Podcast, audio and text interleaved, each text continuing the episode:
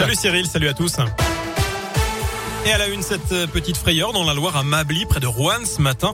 Le chauffeur d'un camion citerne a été victime d'un malaise au volant en traversant la ville. Le véhicule parti de Calais dans le nord et qui devait rejoindre Montfaucon en Haute-Loire a fini contre un arbre sur le parvis d'une école. Le chauffeur roulait avec sa fille de 10 ans à bord. C'est d'ailleurs elle qui l'a réveillé. Heureusement, personne n'a été blessé. Il n'y a que des dégâts matériels. Autre frayeur pour un spéléologue en Ardèche, touché à la cheville. Un homme de 64 ans s'est retrouvé coincé hier dans une cavité à Bidon, dans le sud du département. Une cavité qui se trouve après deux puits de 30 et 90 mètres de haut et après un corridor long d'une centaine de mètres. D'après le Dauphiné libéré, les collègues qui l'accompagnaient sont remontés à la surface pour prévenir les secours. Au total, une trentaine de secouristes sont intervenus pour l'évacuer. Opération qui a duré jusqu'à une heure du matin. Dans le reste de l'actu, le budget de la Sécu 2022 au menu cet après-midi à l'Assemblée nationale. Les députés se prononceront en première lecture. Un budget de 500 milliards d'euros destiné notamment à faire face à la suite de la crise de Covid-19.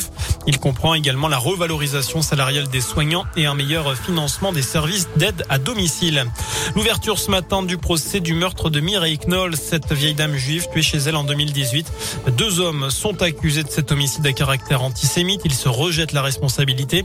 L'appartement de la victime avait ensuite été partiellement incendié. L'affaire avait choqué le monde entier. Le procès est prévu jusqu'au 10 novembre. 52 000, c'est le nombre de volontaires inscrits pour le mois sans tabac qui débute le 1er novembre. Les participants pourront bénéficier d'un accompagnement personnalisé pendant 30 jours pour arrêter de fumer. Plus d'infos sur le site Santé publique France.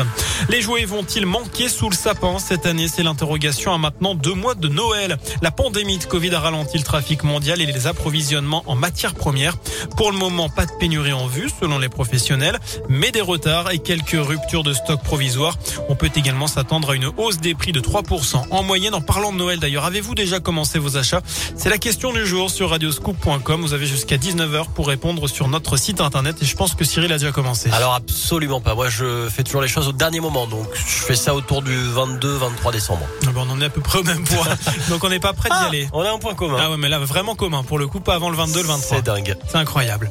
On peut quand même passer au sport un petit mot Ouais. Pas de supporters stéphanois, c'est une mauvaise nouvelle à Metz ce samedi. Aucun spectateur lors de la réception de Clermont le 7 novembre également dans le Chaudron.